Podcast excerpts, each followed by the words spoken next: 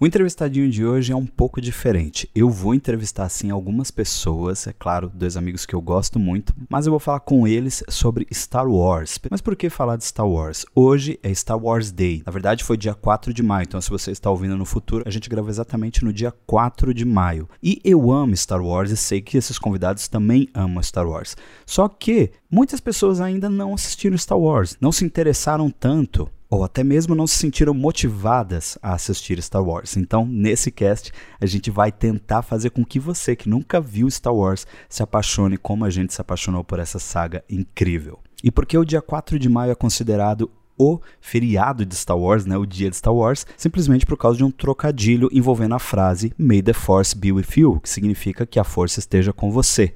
É um trocadilho com o dia 4 de maio, que em inglês ficaria May the 4th, né, 4 de maio, Be With You. Esse é um programa especial, o que inicia aqui dentro do Entrevistadinho vários programas especiais que vão acontecer daqui para frente. Agora que você já sabe o que significa o 4 de maio, fique com o cast e entenda um pouco mais sobre a nossa paixão por Star Wars.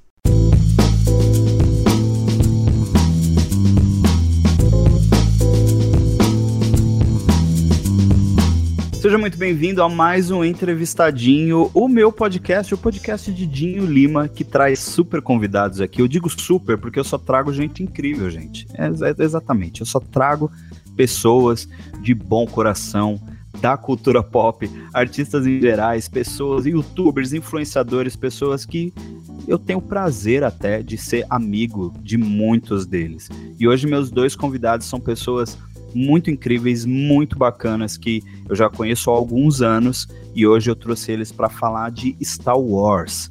Por que Star Wars é tão importante na nossa vida? E eu já quero, sem mais delongas, já trazer a primeira convidada, Gabi Orsini, seja muito bem-vinda. Oi, obrigada pelo convite, Dinho. É um prazer estar aqui com vocês e ainda mais para falar de Star Wars, que realmente é muito importante na minha vida. Então, eu estou bem feliz para conversar sobre isso. O prazer é todo meu. Eu sei que você é muito fã. Você até é uma das poucas pessoas que eu conheço que visitou o parque lá em Orlando, já, né? Com, uhum. com, com a, acho que foi na época da inauguração que você foi, né? Foi, e... eu tava lá quando inaugurou. Eu fui, tipo, dois tá... dias depois da inauguração. Exato, era isso. Eu sabia que tinha alguma coisa, tinha um plus aí. Então a gente vai Sim. conversar muito sobre isso e vai contar muito para nós como é que foi essa experiência. Seja muito bem-vinda, Gabi. Estou muito feliz de te receber de verdade. Obrigada, Dinho.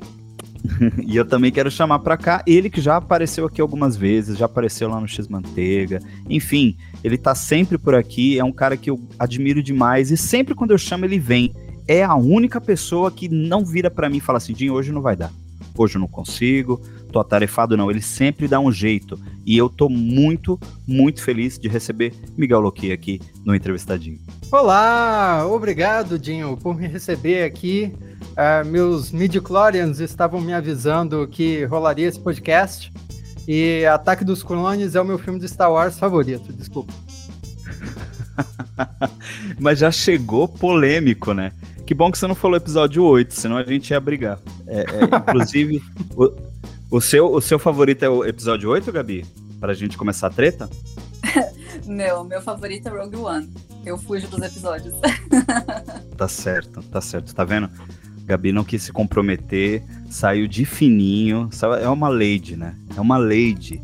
Realmente, Rogue One é incrível. Eu adoro Rogue One. Você gosta de Rogue One também, né, Luquia? A gente já conversou sobre isso. e você perguntou exatamente porque a gente já conversou sobre isso, né? Por favor, fala aí. Fala pro mundo Não. saber. Ai, ai. Poxa, você, você, você, me chama para um podcast de Star Wars e me faz perguntas comprometedoras dessa forma. Não, eu acho Rogue One muito bacana. Muito bacana. Eu, eu, não, eu não, não, não gosto a ponto de dizer que é bom, mas eu acho muito bacana.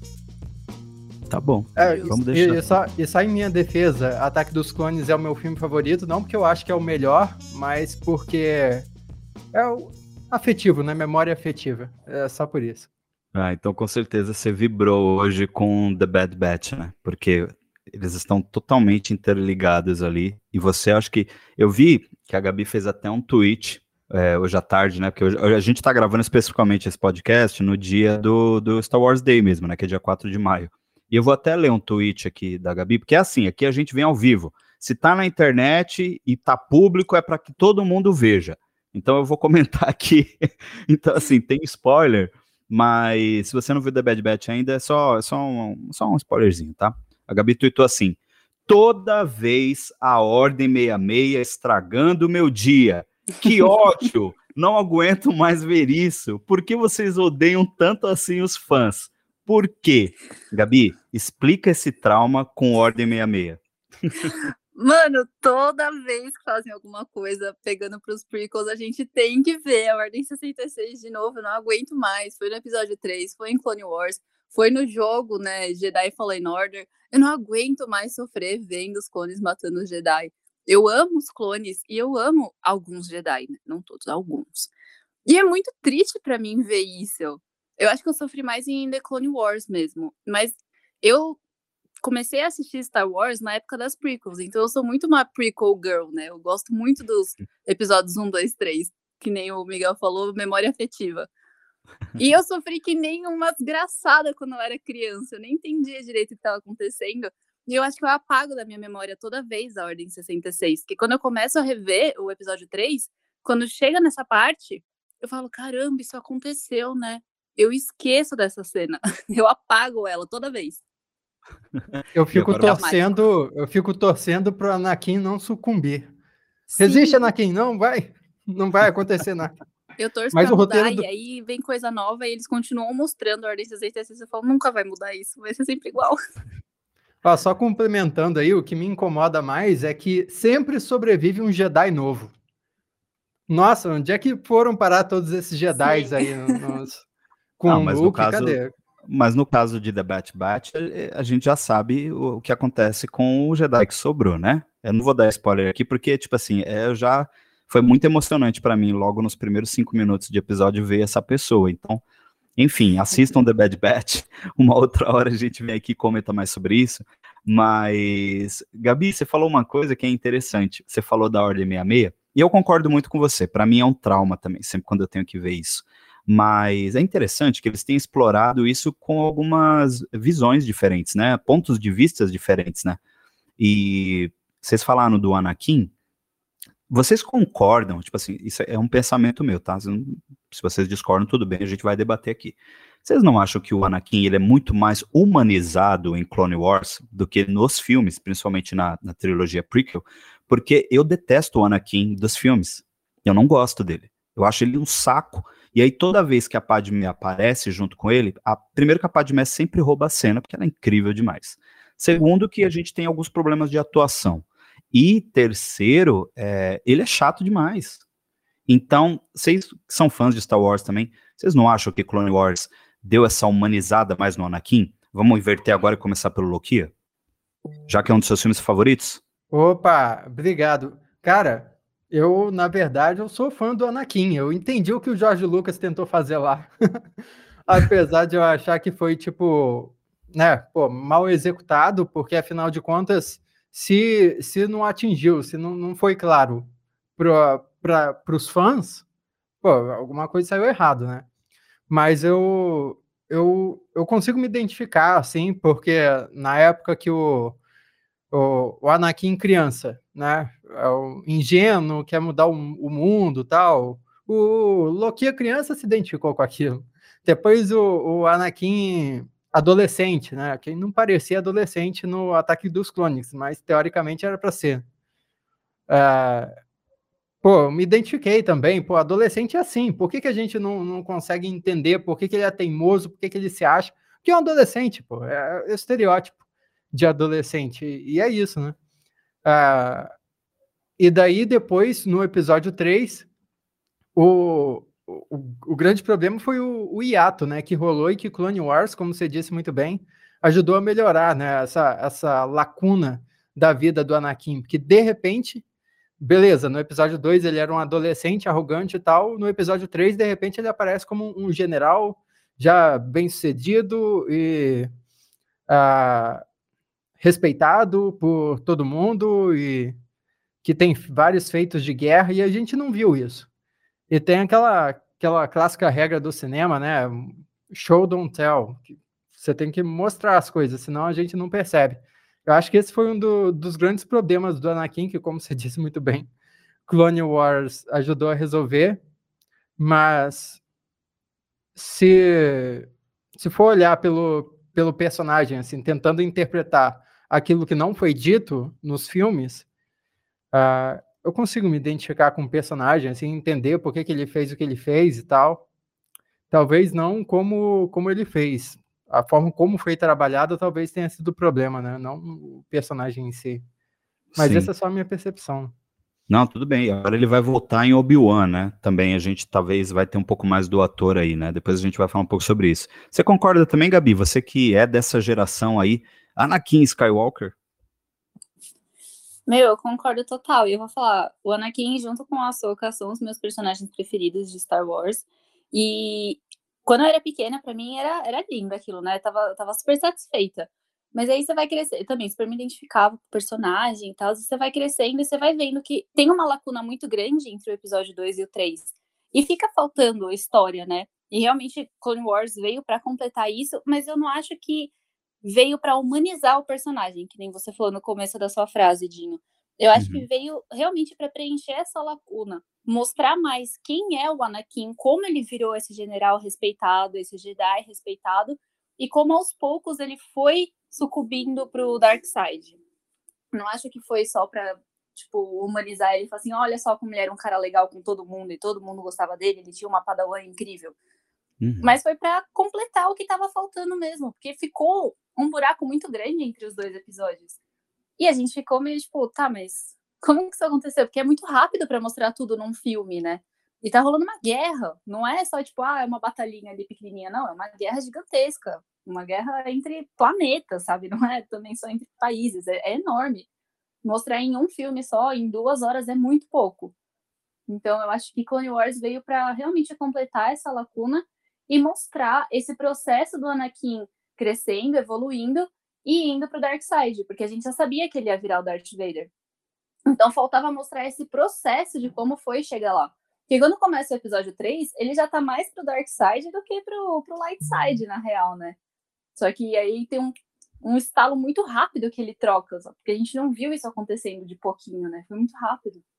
É verdade. E Dave Filoni, né, como eu até brinquei aqui antes de dar o rec, eu falei que ele não costuma errar, e quando eu falo isso, eu falo com toda certeza do mundo, porque é o cara responsável ali por, por Clone Wars, é, tá à frente agora de The Bad Batch, também esteve por trás de The Mandalorian, que, enfim, é uma série incrível também. Quem é fã. Eu acho que The Mandalorian é uma unanimidade entre os fãs de Star Wars, né? Tipo, é, todo mundo gosta de, de The Mandalorian.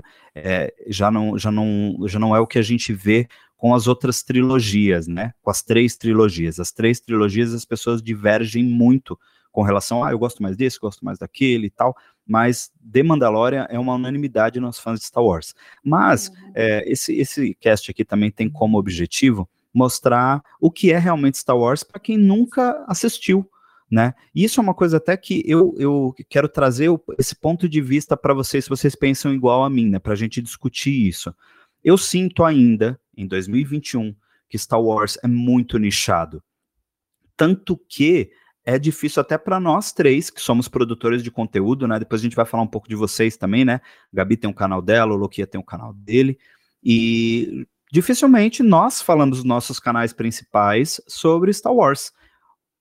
Porque tem que ser uma coisa muito de amor mesmo, porque não, não costuma se ter uma grande audiência com relação a Star Wars. E quando eu faço essa comparação, eu estou comparando ao que a gente tem de mainstream hoje dentro da cultura pop, que é, por exemplo, um, um vídeo que a gente, se a gente for fazer um vídeo da DC, vai ter um alcance, vai ter um vídeo da Marvel, vai ter um alcance, mas Star Wars ainda parece que não vai, fica naquele agora vai, agora vai, agora vai e nunca vai. Vocês têm essa mesma percepção que eu tenho de achar que é uma coisa ainda nichada e muita gente não conhece?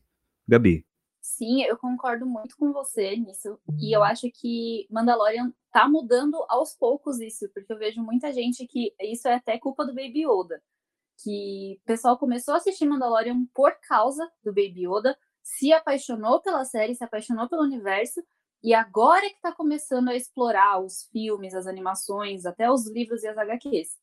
Então, eu acho que é um processo muito lento e é um problema que vem de muitos anos atrás, né? Porque a primeira trilogia já é muito antiga. Então, sei lá, o pessoal da idade do meu pai, que tá os seus 40, 50 anos, que viu no cinema, não sei o que, se apaixonou lá, e aí morreu. Que quando vieram as prequels, elas foram absurdamente criticadas na época, né? Então, tipo, quem não conhecia Star Wars ainda, perdeu a vontade de conhecer, porque as prequels não eram bem, é, bem avaliadas, o público não gostava, quem era fã estava odiando.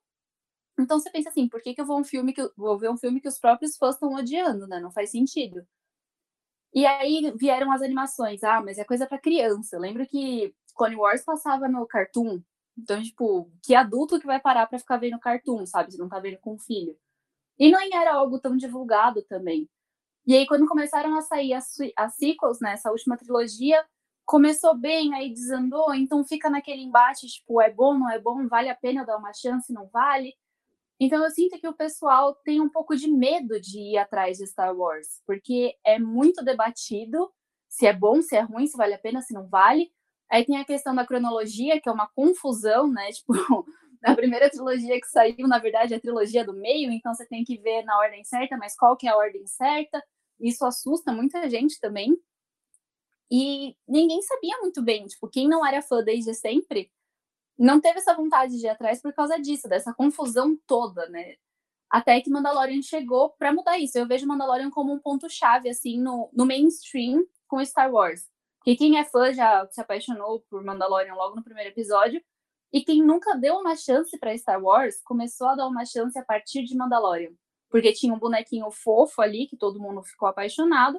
E pensou, bom, se tem um bonequinho fofo ali, então pode ser que tenha bonequinhos fofos em outros lugares. Vou começar a dar uma chance e está se expandindo aos poucos. Então, sei lá, daqui uns 10 anos, pode ser que a gente converse de Star Wars que nem conversa da Marvel e da DC.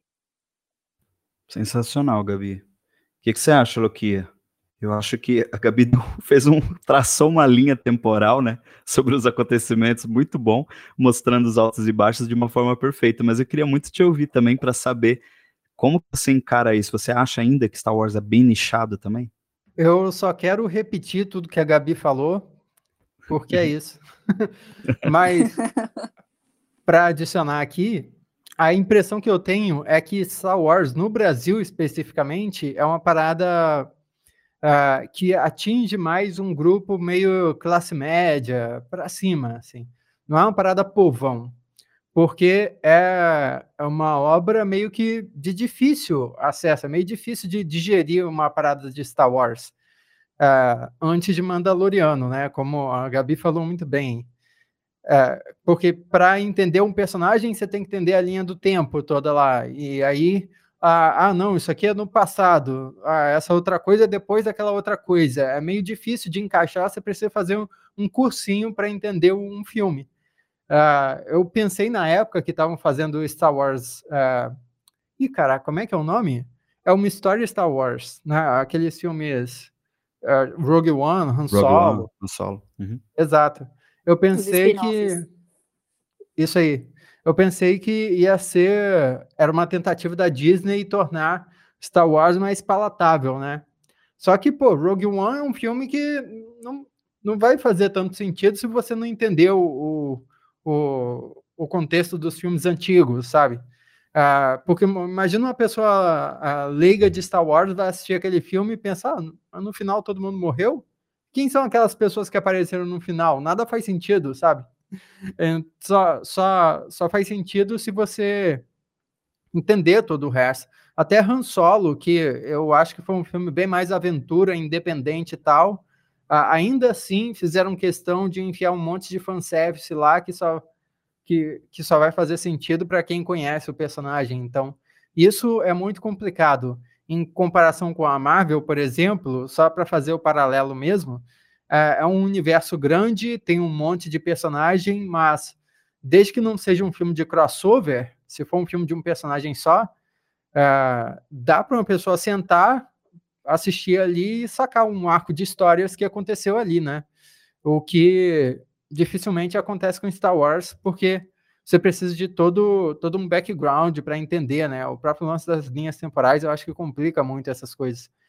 Uh, então tem esse lance da complicação da, da história em si, da franquia, e o que eu falei da, da classe média é também porque, pô, a época que Star Wars ficou é, famoso, Star Wars estourou, né, com a primeira trilogia, uh, só quem tinha acesso a cinema, a, não tinha nem VHS naquela época, né, mas enfim, a, até a TV naquela época no Brasil, pô, país de terceiro mundo, então você precisava ter uma condição financeira bacana, né, para ter acesso a isso, para lembrar desses filmes antigos e tal. Uh, então, acho que esse é mais um empecilho que rola no Brasil especificamente, porque nos Estados Unidos eu acho que Star Wars é muito mais popular do que é aqui, né? Se, se não fosse, não teria essa trilogia nova, a Disney não estaria agarrando a franquia com unhas e dentes, como tá. Sim. Mas Mandaloriano, como o Gabi já falou, é, parece estar tá mudando isso. Sim, eu, eu pego, eu coloco uh, muito o dedo nessa tecla, porque eu acredito que Star Wars é uma coisa que, para o nerd, para o geek, ele é essencial. Ele representa muito, em muitas formas, o que é ser nerd. Durante muito tempo, muitos anos, hoje a gente tem uma explosão de que ser geek é muito legal, mas eu sofria bullying por por gostar de quadrinhos quando eu era criança adolescente, né? Por gostar de, de filmes e séries. Eu sofria bullying por isso e acredito que vocês também, e a maioria das pessoas que estão aqui na sala e que estão ouvindo também o podcast em, em algum lugar. É, então hoje é cool ser geek nerd. Mas durante muito tempo o nome de Star Wars estava associado ao nerd, né? Então ele ainda para mim parece que fica ali nessa nesse nessa. Mesmo o Geek Nerd tendo se expandido, ele parece que continua numa linha tênue, assim, né? Digamos. E eu tenho visto muitos relatos das, das pessoas aqui mesmo no grupo, né? No, em que a gente está gravando o cast, falando sobre isso. Ah, eu nunca vi Star Wars, nunca me interessei. Então, eu acho que agora a gente poderia contar um pouco do impacto que Star Wars que Star Wars tem na nossa vida, né? E eu quero já começar por mim, assim, já para tirar, é, para vocês se sentirem mais à vontade também falar um pouco sobre isso. Eu lembro de Star Wars quando eu era criança, quando eu era adolescente, por conta da sessão da tarde, porque a Globo sempre passava uhum. esses filmes e passava os filmes de Star Wars e passava o spin-off também, que muita gente questiona, mas enfim, é, é, tá dentro do universo é, de Star Wars, que é a cara, o Caravana da Coragem, por causa dos Ewoks e tal. Então eu via muito esses filmes quando eu era criança e eu demorei anos para entender que o Darth Vader não era o Satangos do Jaspion, porque eles são muito parecidos. Com certeza um foi inspirado no outro. Né, eu não lembro exatamente de Jaspion, acho que é, é, anos 80 já, Star Wars é de 77, então a gente já tinha o Vader. Então provavelmente Satangos era inspirado no Vader. Eu achava que eles eram a mesma pessoa. Só que eu ficava assim, mas peraí, o Satangos no Jaspion, ele é um gigante, e no Star Wars ele, ele, ele tem um tamanho de uma pessoa normal. Como é que ele ficou gigante? Então eu era criança, eu não entendia. Até que eu comecei a ver mesmo quem, o que era Star Wars, conhecendo Luke, conhecendo a Leia, o Han Solo, esses personagens clássicos fizeram parte da minha adolescência e infância. Porém, eu não tinha uma profundidade muito é, eu não, não, tinha profundidade com relação a Star Wars. Aí o que, que eu fiz, né? É, eu fui fazendo os foros passando eu fui assistindo tudo picado e tal. Por exemplo, não vi a trilogia uh, prequel, né? 1, 2 e 3, no cinema. Não vi na época, não tinha muito interesse com Star Wars. Até que em 2000 e 2011, ali, 2012, eu namorava, depois eu casei, e a minha ex-mulher me, me fez é, me apaixonar por Star Wars. Ela começou apresentar para mim tudo, porque ela já gostava, mas aí por causa de uma matéria na faculdade, ela precisou reassistir os filmes originais, e aí ela entrou no hype, quis assistir tudo numa tacada só, e aí consequentemente veio o hype com o episódio 7 em 2015, nós fomos na estreia e tal, aí virou aquela paixão, comprei camiseta, comprei boné, comprei action figure, comprei tudo, livro de Star Wars, todos os filmes, e aí eu realmente fiquei apaixonado. Foi um caminho sem volta, porque quanto mais você entra, você mergulha dentro do universo de Star Wars, mais você quer estar ali. Porque as histórias elas se completam de uma forma incrível. Mesmo a, a Gabi tendo mencionado que tem sim uma confusão, principalmente com relação ao que assistir, como assistir, qual a ordem correta, a galáxia é uma só. E aí você quando você vê uma ligação entre esses pontos, entre os personagens, ah, fulano foi o mestre do Ciclano. Caramba, Ciclano foi treinado por por aquele Jedi lá, foi. Então, tipo, tem todo um, um background, tem toda uma curiosidade e quando eles adicionam coisas novas, como a última trilogia, episódio 7 e 8, é, 7, 8, 9, The Bad Batch, que estreou hoje, e The Mandalorian, e você é, é vocês, você, a gente retorna para esse universo de Star Wars com outros personagens, com uma visão de uma história que a gente já conhece, é, é renovador demais. Star Wars está sempre se renovando. E eu acho que quando ele te pega, ele te pega de uma vez. Porque ou você ama ou você odeia Star Wars. É difícil alguém que, que, que gosta é, meio a meio, sabe? Tem, mas é difícil. Então, essa, resumidamente, é, é, um pouco da minha paixão por Star Wars. Eu queria que vocês contassem um pouco a de vocês, assim, alguma experiência, algo do tipo. Vamos começar pela Gabi? Tá, vamos lá. Como que isso começou na minha vida? Eu não faço a mínima ideia, porque eu não lembro. Eu era tão pequena que eu não sei como começou. Mas meu pai é fã de Star Wars desde que saiu o primeiro filme, a primeira trilogia. Meu pai sempre foi nerdão também desde adolescente, e ele passou isso para mim. Então, tipo, tudo que eu gosto dessas coisas nerd foi meu pai que passou para mim, né? E quando eu era pequenininha, ele passava Star Wars para mim. Minha mãe nunca gostou muito, mas meu pai sempre passava, não sei o quê. Aí começou a sair uh, os novos filmes, né? Eu não lembro de ver no cinema, não sei se a gente chegou aí ou não, mas eu lembro de ficar assistindo em casa, tipo, no, no repeat, assim, sabe? Acabava o filme, eu voltava e assistia de novo. Acabava o filme, eu voltava e assistia de novo, tipo, desesperada. E aí a gente comprou os DVDs, eu ficava assistindo direto, direto, direto. Então eu não sei quando começou esse meu amor por Star Wars. Ele simplesmente existe na minha vida. Parece que tipo, eu nasci já amando Star Wars. E. Midichlorian. Midichlorian, exato. e aí teve aquele grande ato, né, entre as duas trilogias, a prequel e a sequel, que basicamente não teve muita coisa assim de Star Wars. Teve a compra da Disney, e aí o que era Canon mudou, aí virou Legends, não sei o quê, e eu não acompanhei muito isso, porque saía muito livre quadrinho nessa época, né, e não... Eu não tava nessa época de querer ler Star Wars, eu queria ver, e como não tinha nada para ver, eu não via. E aí, quando saiu, nossa, eu lembro tanto desse dia, quando saiu o trailer do, do episódio 7, e aí aparece o Han Solo e o tio, e dentro da Millennium Falcon, eu comecei a chorar, tão desesperada. Eu, eu chorava, tipo, de soluçar. Eu catei o telefone na hora, liguei pro meu pai e falei, pai, eles voltaram para casa. Aí ele, Gabi, do que, que você tá falando? E eu chorava, chorava. Meu pai, o Han e o tio voltaram para casa, pai. Eles voltaram para casa. Aí ele viu o trailer, a gente ficou chorando no telefone junto. Foi, tipo, foi muito emocionante esse momento. É uma coisa que eu que tenho bastante assim na cabeça. E foi quando voltou realmente com força o amor que eu, que eu sempre tive por Star Wars, né? Mas aí, tipo, voltou forte. Que daí começou a sair filme novo e várias coisinhas para comprar e não sei o quê. E aí começou a construir o parque lá na Disney. Eu fiquei, nossa, eu, eu sou apaixonada por tudo da Disney. Vai ser, tipo, o meu momento ir para lá, né? E calhou, assim, quando eu fui para lá, eu não pensei na data do lançamento do parque.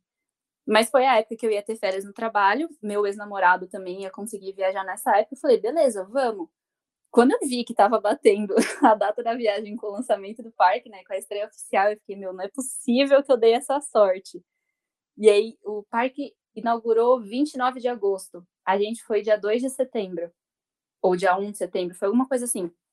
Então tava tudo muito novinho, muito fresco, ainda tinham todas as mercadorias, porque não tinha esgotado nada ainda, eles tinham acabado de repor o que tinha esgotado das pré-vendas e tal, estava tudo muito novinho.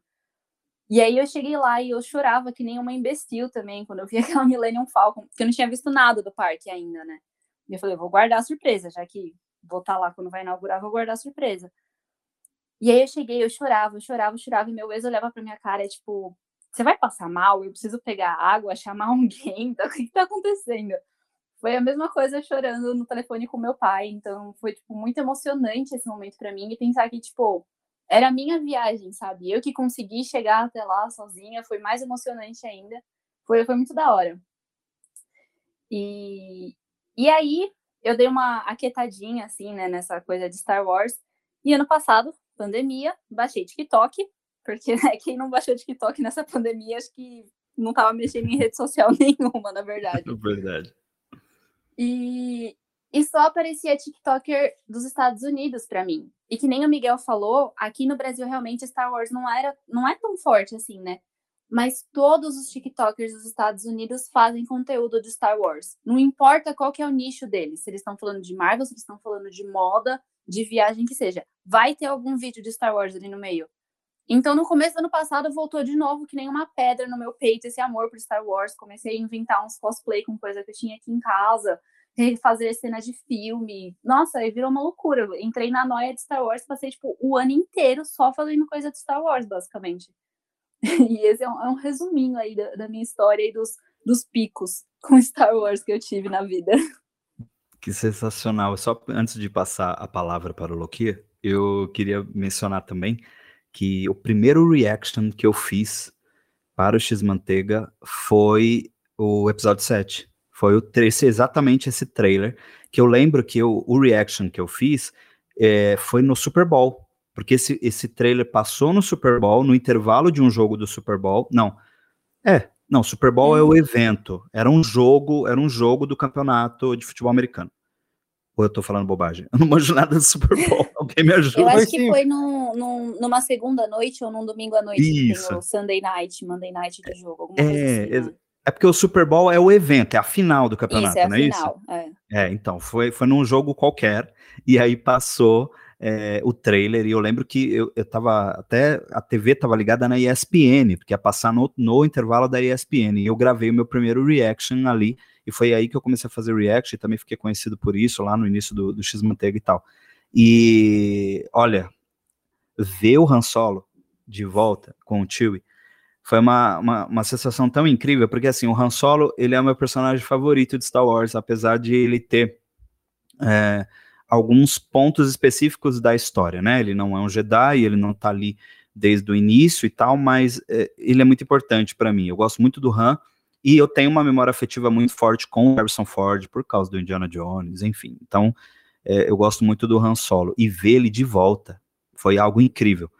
E depois do que aconteceu com ele no episódio 7, eu só odeio Kylo Ren, né? Fica aqui registrado. Nunca perdoarei.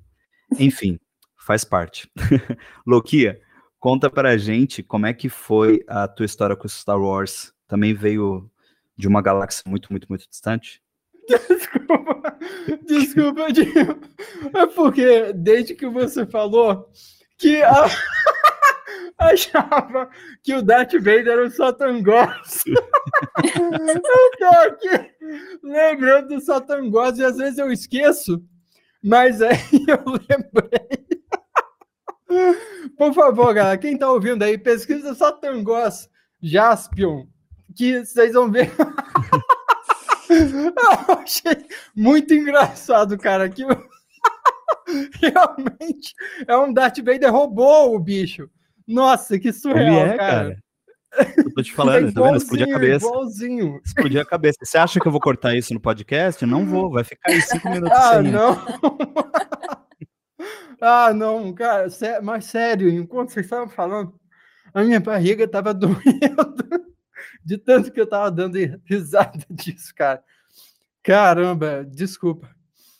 Não, não é tirando bem. sarro de você, não, é porque a coincidência não. mesmo, eu, eu, não sabia disso, cara. Bem-vindo de yeah. volta, tá, Luque? A gente tá aqui falando Obrigado. de Star Wars. O ano é 2023, a gente tá blipado. Fica à vontade. Opa. Ah, eu, desculpa, você vai ter que me lembrar da pergunta, mas eu quero fazer um comentário da última coisa que você falou que você ainda não perdoa o Kylo Ren por ter matado o Han Solo. E uh, eu entendo não pelo apego ao personagem. Spoiler, né? Porque tem gente que não assistiu, né? Mas tudo bem. Ah, que isso? Não, não. Se a pessoa não assistiu até agora, ela merece. já deu a validade do spoiler, já tá podendo. É verdade, falar. é verdade, é verdade.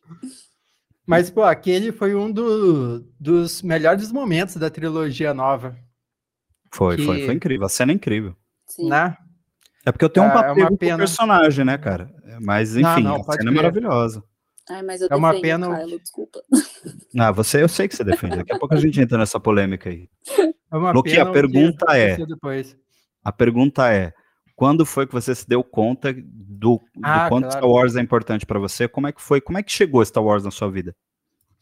Cara, eu até postei num story hoje falando que eu acho que o meu primeiro contato com Star Wars foi num comercial do SBT, porque o SBT ele tinha comprado os direitos de Star Wars para transmitir os filmes. E foi logo que o SBT adquiriu, que antes estava com a Globo, mas a Globo não passava mais, pelo menos na minha época nunca tinha passado Star Wars na sessão da tarde.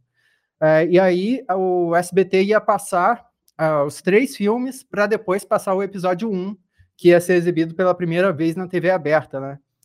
E eu achava que esse tinha sido o meu primeiro contato com Star Wars, mas aí você me lembrou de Caravana da Coragem.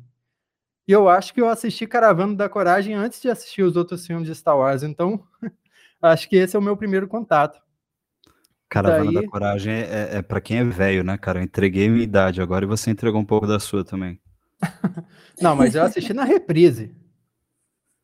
Ok. Pô. Opa, tirou ele da reta, hein? É. Não, pô, mas eu também. Deixa eu ver de quando que é Caravana da Coragem. Deixa eu pesquisar aqui. Pode ir falando enquanto isso. É... Mas aí, enfim, eu só tinha visto isso na TV e eu fui criar uma relação de de uma conexão forte mesmo com Star Wars depois do episódio 2. Que eu assisti aquele filme o filme me pegou mesmo. Eu gostei pra caramba da, das sequências de, de ação. Eu gostei demais do personagem, porque eu me identifiquei muito com o Anakin naquela época. Ah, e poderia ter acabado ali, né? Eu fui assistir o episódio 3 bem depois, porque na época eu nem ia ao cinema, nem tinha dinheiro para isso. Uh, e aí poderia ter acabado aí. Só que teve a compra de Star Wars pela Disney, né?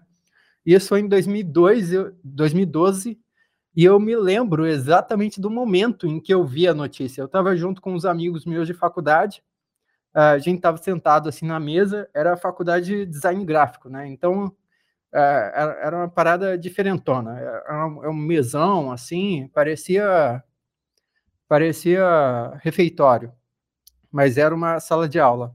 As mesas todas sujas de tinta e tal, uns troços assim. E aí a gente estava sentado lá um do lado do outro, e aí de repente um amigo meu uh, me cutuca e mostra o celular, assim, escrito Disney compra Star Wars.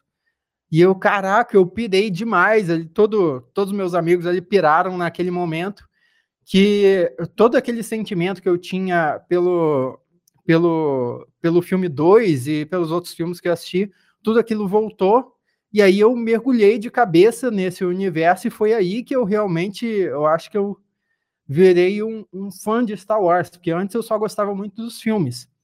Mas depois desse momento, eu passei a mergulhar pra caramba no universo em si. Tanto que hoje eu sou muito mais fã do universo de Star Wars do que dos filmes por, por si só, porque eu, eu acho que se tirando, né, claro, todos os significados que são muito profundos que o George Lucas uh, colocou na, na trilogia clássica e um pouco também na trilogia prequel, não, bastante também na trilogia prequel, porque o, cara é o mestre da, da metáfora, né, então uh, tem vários ensinamentos filosóficos ali naqueles filmes que por si só tem um valor incrível, uh, mas pela história em si, sabe, o arco de personagens e tal, por isso, eu acho que as melhores histórias de Star Wars não estão nem nos filmes, estão nos quadrinhos, estão nos livros, é onde o, o, os melhores desenvolvimentos de personagem acontecem.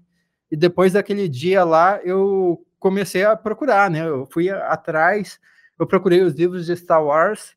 Os únicos livros de Star Wars são os, os que hoje não valem, que são os que foram descartados pela, pela Disney. Uh, tem, tem os livros do que, que são a sequência, né, de, do episódio 6, que mostra Luke como líder de uma academia Jedi e tal, teve a invasão dos Yuuzhan Vong, o, lance do Tron, a academia Jedi dele, nossa, tem vários personagens tão carismáticos que surgiram lá. O, o Kylo Ren foi inspirado no, no, no filho do Han Solo, daqueles livros. E é até um pouco frustrante ver o que, que fizeram com o Han Solo em comparação com a, uma contraparte dele uh, dos livros, né? Mas dá até para entender, né? Por que, que fizeram isso? Porque, bom, filme precisa ser uma história limitada, enquanto os livros, a história simplesmente foi, sabe? A história até não acabar mais. Daria para se contar muito mais em uma série do que em um filme. E, quadrinhos também é a mesma coisa. Tem vários quadrinhos incríveis de, de Star Wars, e isso me fez eu me apaixonar de ver que, caramba, olha, esse universo pode criar tantos personagens maravilhosos, assim, uma das minhas personagens incríveis do, do universo expandido, que sequer é, é, é oficial mais, é a Anya Solo, que é uma filha, uma descendente de, do, do Han Solo, em um futuro bem distante de Star Wars, então a, a, a, relação entre Jedi, entre usuários da Força é diferente, mas você vê as histórias dela e percebe que é, é Star Wars, é, é um outro período de tempo, mas é aquele universo.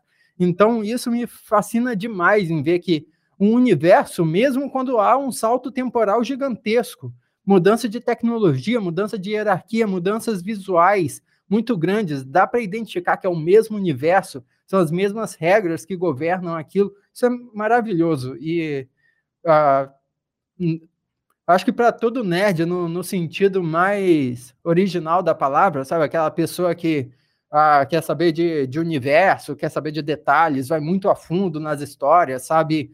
Uh, cada fala de cada personagem de De Volta para o Futuro, esse tipo de coisa. Muito coisa de nerd, né?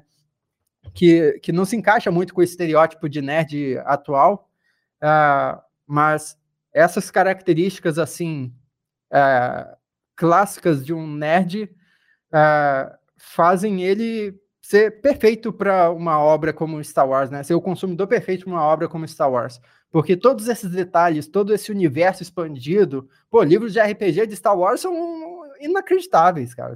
A, a, a infinidade de histórias que dá para você bolar e se aventurar com a galera com, com esse universo é, é inacreditável. Então, é, o que me faz ser apaixonado pelo Star Wars é isso, é essa grande, é, essa grande caixa de areia que é esse universo e que a, a Disney não, não explora nem 10%. Não estou necessariamente reclamando, mas só uma observação, que a Disney nem explora tanto assim agora eles estão começando uma iniciativa nos quadrinhos, né, que é da Alta República, que é explorar uma época 300 antes, 300 anos antes uh, do, da trilogia prequel, que já é uma ideia interessante, né? Você está pegando personagens ali que você pode contar histórias, arcos totalmente novos, sabe? Uma história independente.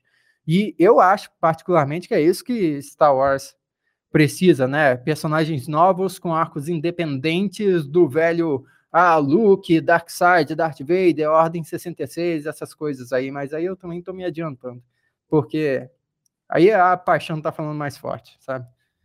Mas é isso.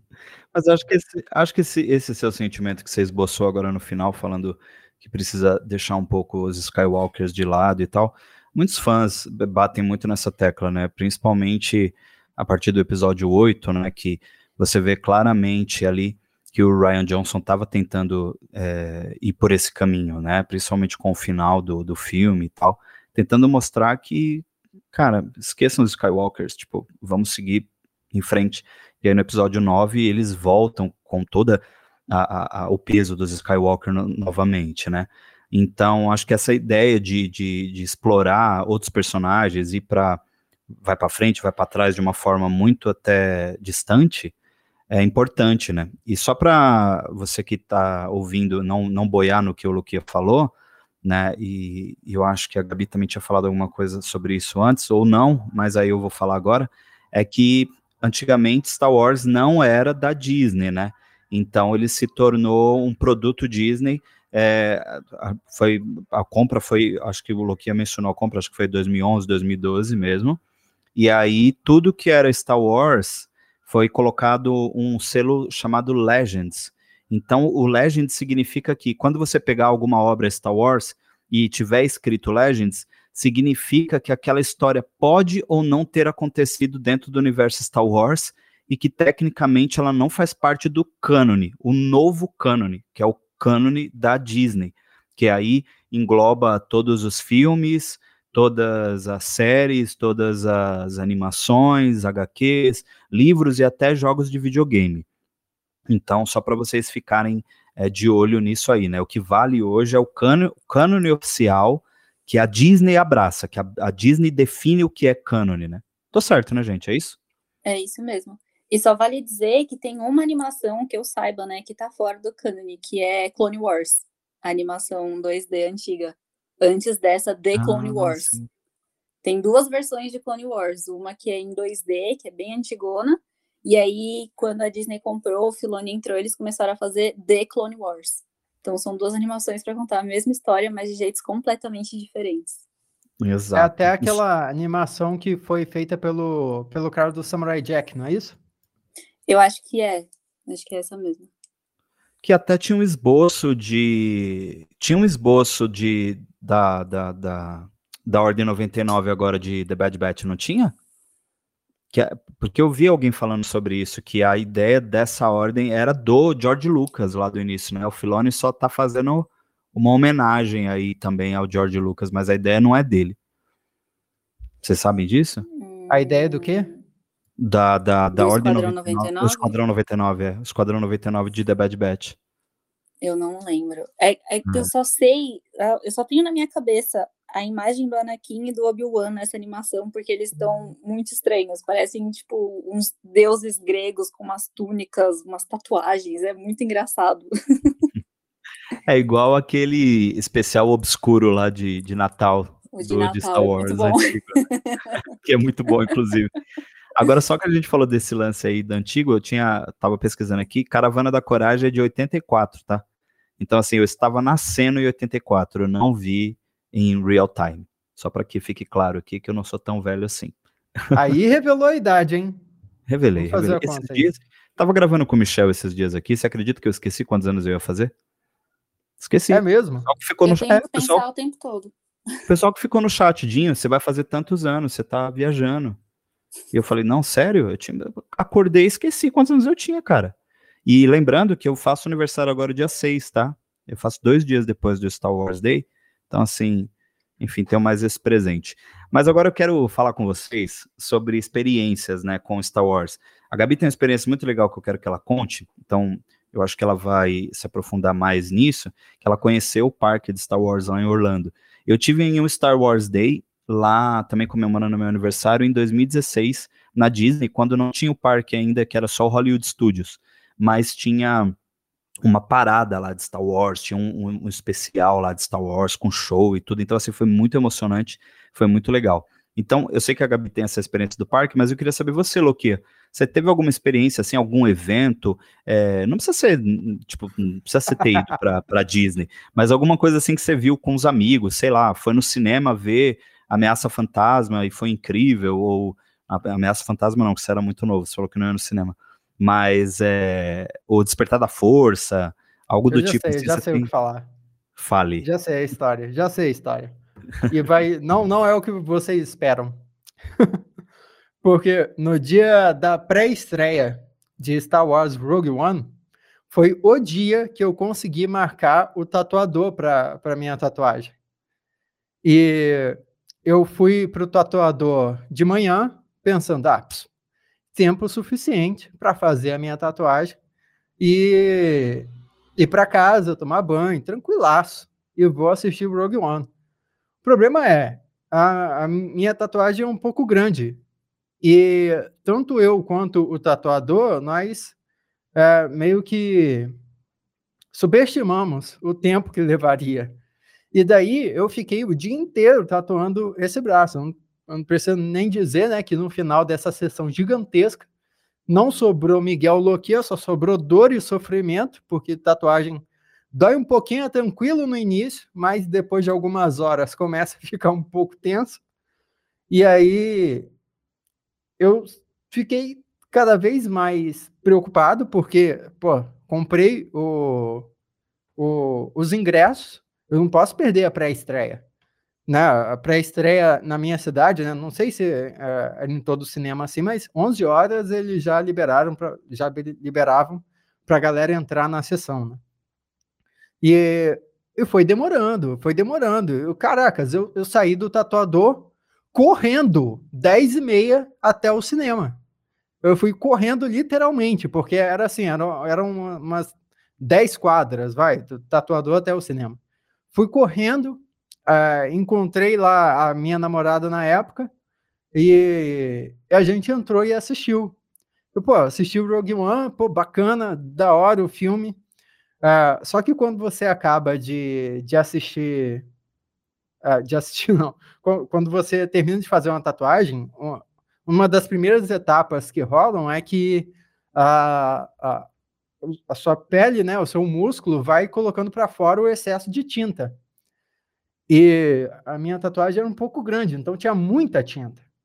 Eu assisti o filme e quando eu saí, a minha calça estava inteiramente molhada parecia que eu não havia me controlado e havia molhado as minhas calças. Então eu saí do, eu saí do cinema com, tipo, perdão a palavra, mijado, entre aspas, né? Porque não era exatamente urina, era, era a tatuagem, mas vai explicar isso para todo mundo que estava lá na sessão. Todo mundo olhando para minha cara e eu saindo lá daquele jeito. Então, foi uma coisa que me marcou bastante, né? A emoção de achar que eu ia perder. Primeiro, né? A dor. Segundo, a, a, a tensão de achar que eu poderia perder o filme. Depois assistir o filme e depois sair totalmente envergonhado do, da sala de cinema, sendo julgado por todo mundo. Então, essa é a minha experiência Star Wars. Uh, não era o que o Jim esperava, né? Não, era muito melhor. Foi muito melhor.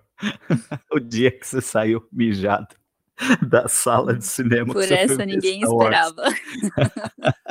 Ai, a gente devia estar tá fazendo esse podcast em vídeo. Isso aqui daria um corte maravilhoso. Mas enfim, Gabi, eu sei que sua, você deve ter algum perrengue também com Star Wars, mas você teve a oportunidade de conhecer um parque totalmente temático de Star Wars, né? Com, com com uma imersão incrível, né? E eu queria que você contasse um pouco pra gente como é que foi essa experiência. A, a, apesar de tudo, ainda você foi logo na inauguração, né? Que foi 2018? 19. 19. Conta pra Isso. gente. Eu já tinha ido antes pra, pra Disney, né? Então, e sempre teve um brinquedo de Star Wars lá. E aí eu falei, bom, chegando ali no parque, eu vou virar para a esquerda, que com certeza vai, eles construíram em volta desse brinquedo, né? Então eu cheguei lá, eu até fiz um vlog, né? Então eu joguei a câmera na mão do meu ex e falei, vai filmando aí, porque eu não tenho condição de fazer nada. E aí, quando eu comecei a ver o brinquedo se aproximando, eu falei, nossa, tá chegando, né? É agora. E não só tinha o brinquedo ali em volta. Eu falei, nossa, mas o que será que aconteceu aqui? Será que a gente acertou o parque? Será que era em outro? Né? Eu me empolguei, confundi as coisas. Aí a gente continuou andando, continuou andando. Aí, como era a inauguração, né?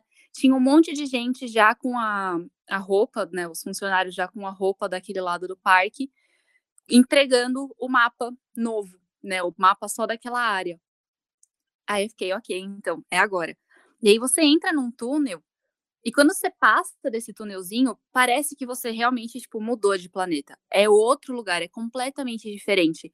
Ali no parque eles recriaram o planeta Batu, né? Ele é mais desértico, assim, lembra bastante Tatooine e tal. Então parece que muda total a atmosfera, né? Você tem poucas árvores, e aí você vê uma navezinha ali, uma X-Wing aqui, e vai olhando, você, você vai ficando tipo, nossa, meu, quanta coisa, que da hora.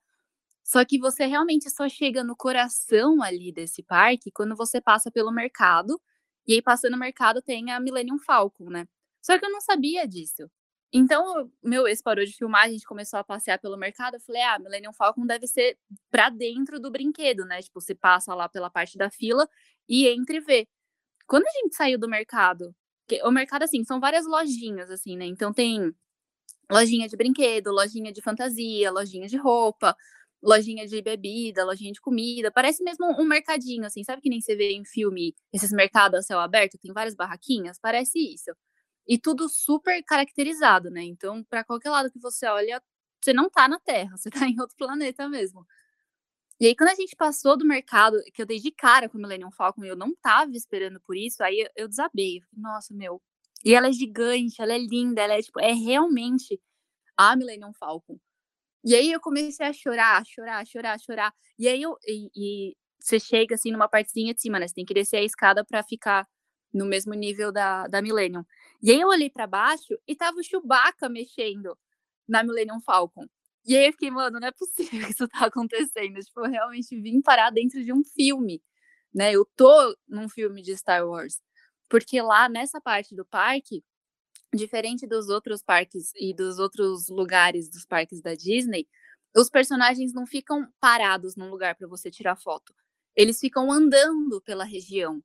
Porque é é realmente um, um, um roleplay ali, sabe? Tá rolando, eles estão acontecendo, estão vivendo. Então você vê do nada, tipo, dois Stormtroopers fazendo patrulha, você vê a Rey escondida atrás de uma moita, porque ela viu os dois Stormtroopers passando. Aí daqui a pouco vem dois generais e cinco Stormtroopers com o Kylo Ren atrás, e eles vão desfilando, e se você ficar parado na frente do Kylo Ren, que foi o que eu fiz, ele vai olhar e falar assim: você tem a audácia de ficar no meu caminho? E parece que ele vai te matar se você não sair da frente dele. Meu, é, você tá vivendo em Star Wars. É, é outra experiência, assim, eu nunca tive uma experiência desse jeito, porque realmente, com os personagens andando por ali, mostra que você tá dentro do lugar, não é só tipo, ah, é um parque. É uma experiência mesmo, sabe? E aí você vai na loja comprar alguma coisa, eles te cobram em crédito, né? Então, tipo, ah, eu comprei uma Coca-Cola. Tudo bem, são 20 créditos, não é 20 dólares, são 20 créditos. Então, tipo, você tá 100% ali dentro. E é incrível. Aí, do, no resto do parque ainda tem outras partes, assim, né? Pra, que nem tem um lugar específico para você tirar foto com alguns personagens. Quando eu fui, era o dia do Darth Vader, do Chewbacca e do BB-8. E aí eles fizeram tipo um museu. Então tem foto de bastidor, tem vídeo de bastidor passando, tem os figurinos originais, tem os sabres de luz originais ali, tem algumas partes de cenário, fizeram um museu mesmo, assim. E aí, quando você termina essa visitação no museu, tem para você tirar foto com os personagens do dia, que vai variando, né? E como estava na semana da inauguração, aqueles shows de fogos que sempre rolam nos parques da Disney, né, quando tá encerrando o dia, era em homenagem a Star Wars. Então, durante o dia, teve uma, uma apresentação de todos os personagens das três trilogias, né? Como se eles estivessem contando a historinha das trilogias. Então, a gente ficou lá sentado com eles no palquinho, ali no meio do parque e tal. E à noite, eles fizeram uma. Tipo, um, um telão gigante, assim, né? Pegando várias partes do parque, com um show de luz, de fogos e música, aquelas coisas bem Disney mesmo, né? Mostrando várias cenas e nossa, foi muito emocionante esse momento. Eu saí daquele parque tipo sem ar de toda a experiência que eu tive. Como meu ex nunca tinha ido para Disney, eu tive que fazer as outras partes do parque com ele.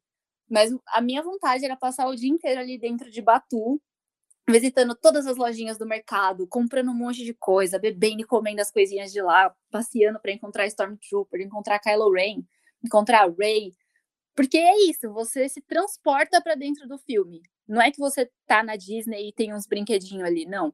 Você vai para dentro do filme. É 100% uma experiência Star Wars aquilo. É, é de outro mundo, realmente. É incrível o trabalho que eles fizeram ali. Isso é uma coisa também, né, Gabi, que a Disney tem muito, né? É, por isso que eu acho que é muito. Muita gente reclama é, de ah, a Disney comprou Star Wars, destruiu Star Wars, não sei o que, não sei o que. Tipo, muita gente falava muito isso por conta da última trilogia e tal. Mas a Disney é o melhor lugar para Star Wars estar, né? Se você for parar para pensar.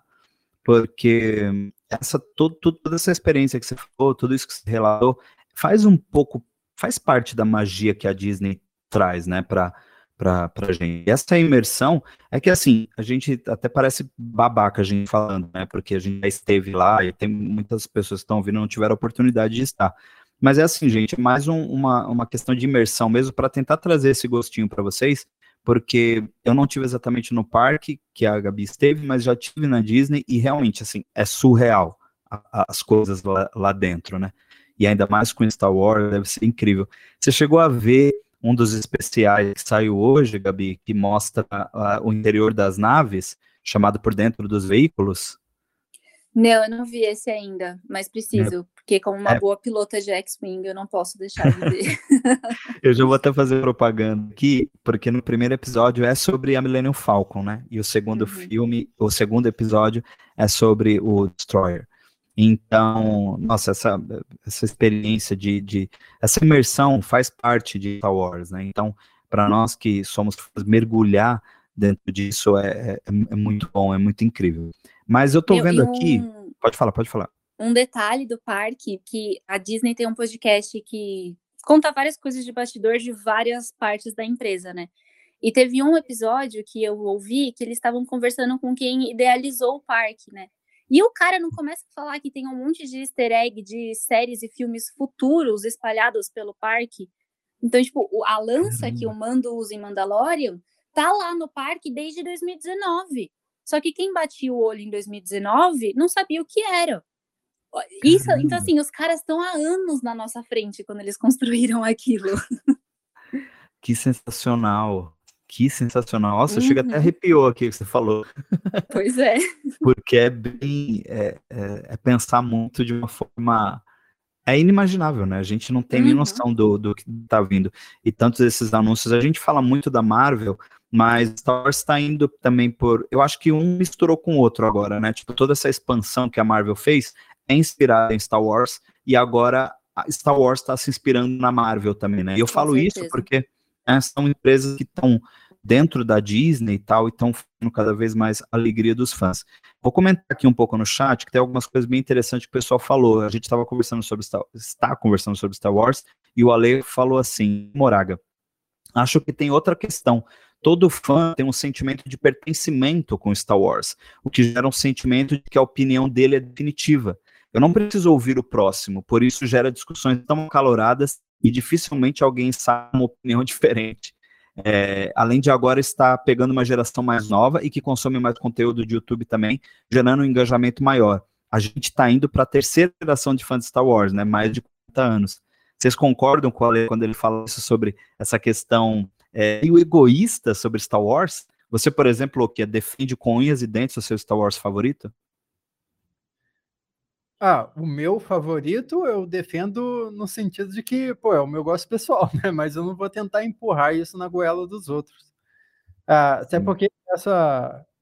Ah, tem, existe uma, uma incoerência entre o comportamento de alguns fãs de Star Wars e a mensagem de Star Wars, as mensagens de Star Wars, né? Porque uh, os filmes de Star Wars falam sobre compreensão, sobre uh, olhar para o outro ali do lado, né? O Império é aquele uh, supremacista, só tem seres parecidos com humanos, não tem alienígena no Império.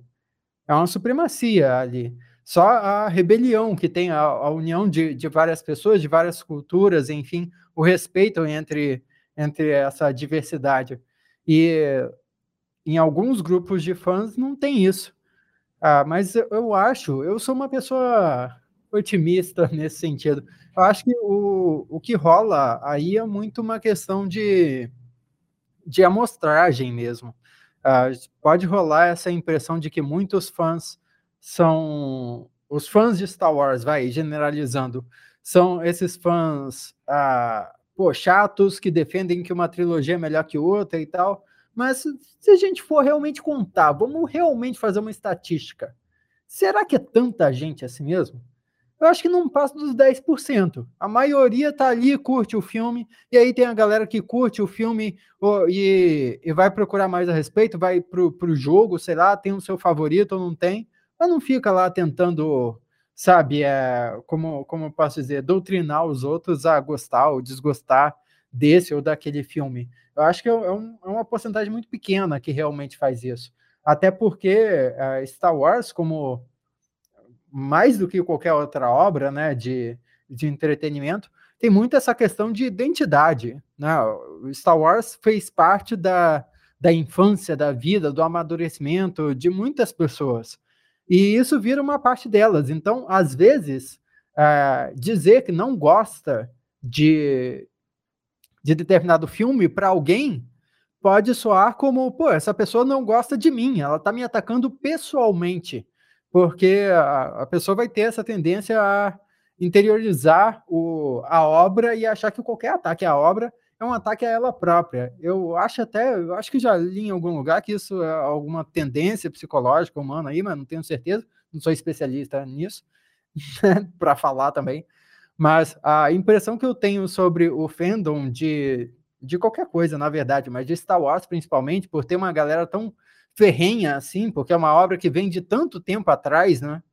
É, e pra, imagina, para uma pessoa continuar fã de Star Wars em 1998, que foi antes de sair a trilogia nova, a trilogia nova, ó, já não é trilogia nova há muito tempo, mas a, a trilogia prequel, é, para a pessoa continuar fã antes de sair essa trilogia prequel que conquistou uma geração nova, pô, o pessoal deve, tinha que ser muito engajado mesmo, tinha que se agarrar aqueles, aquela trilogia clássica lá com unhas e dentes é, para não deixar aquilo soltar. Então, de repente, ver uma galera nova chegando e sentando na janela pode incomodar, né?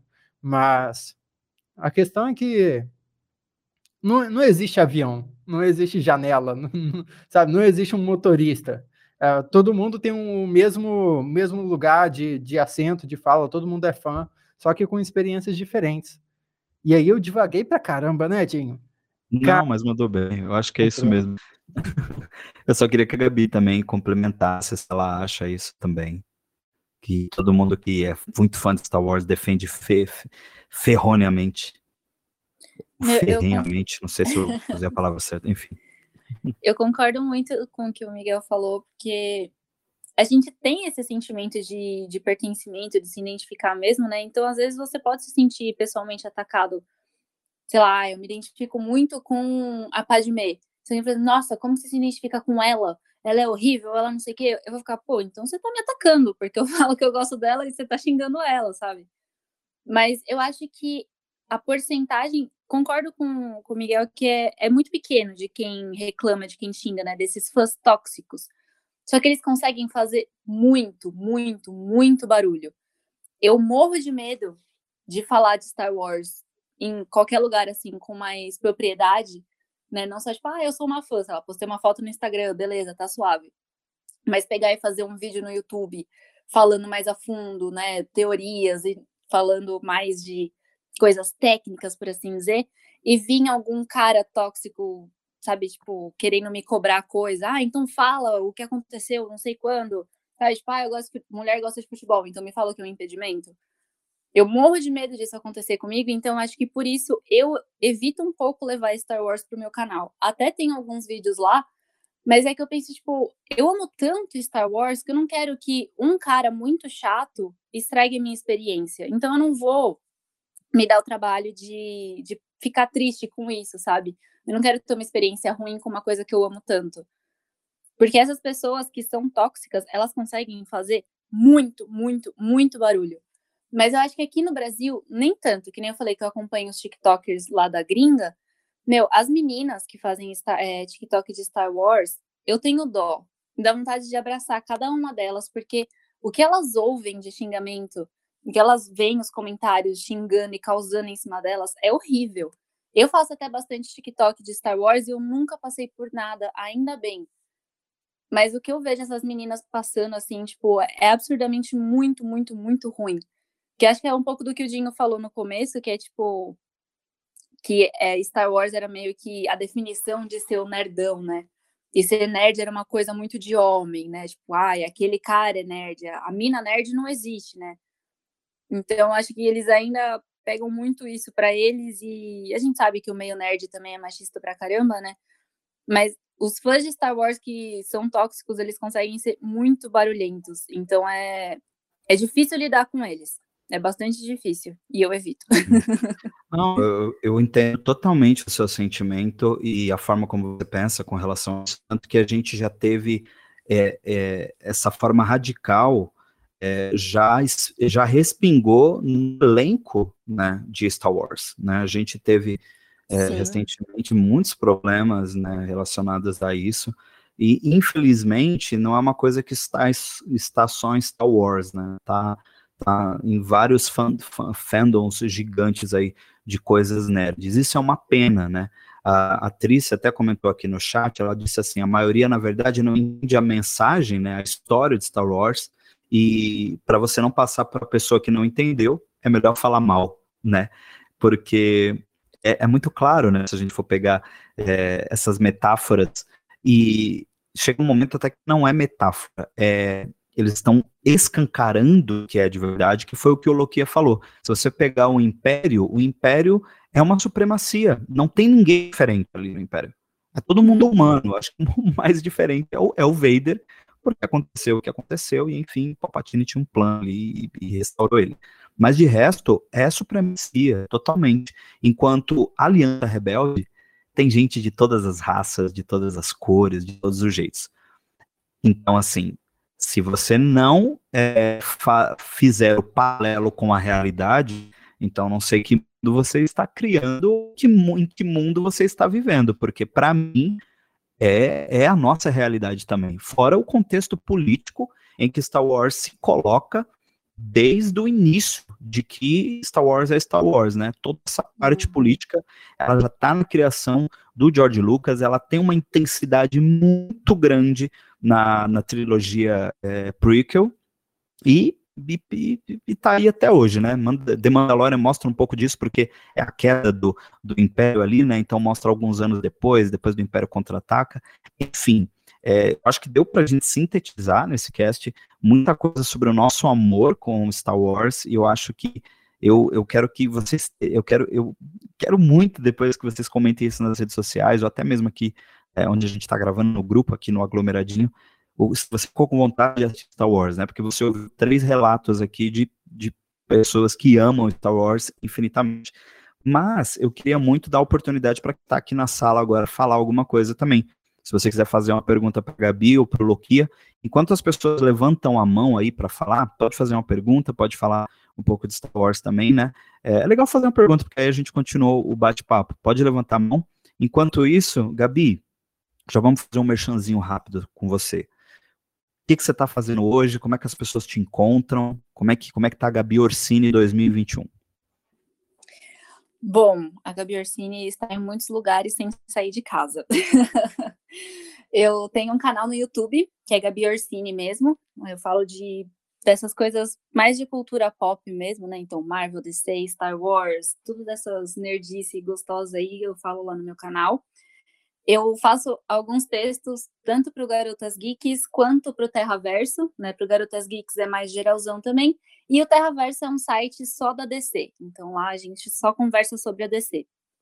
E eu também comecei a apresentar os vídeos no Instagram da Legião dos Heróis. Eu sou a nova apresentadora deles, então vocês podem me encontrar em todos esses lugares.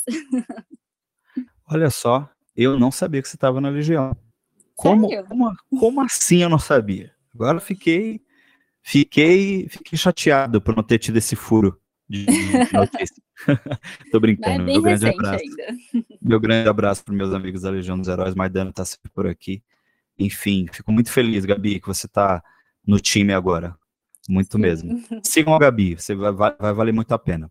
Miguel, Quero muito que você fale o que, você está fazendo, jovem. O que, você está fazendo da vida em 2021. Conta aí pro pessoal.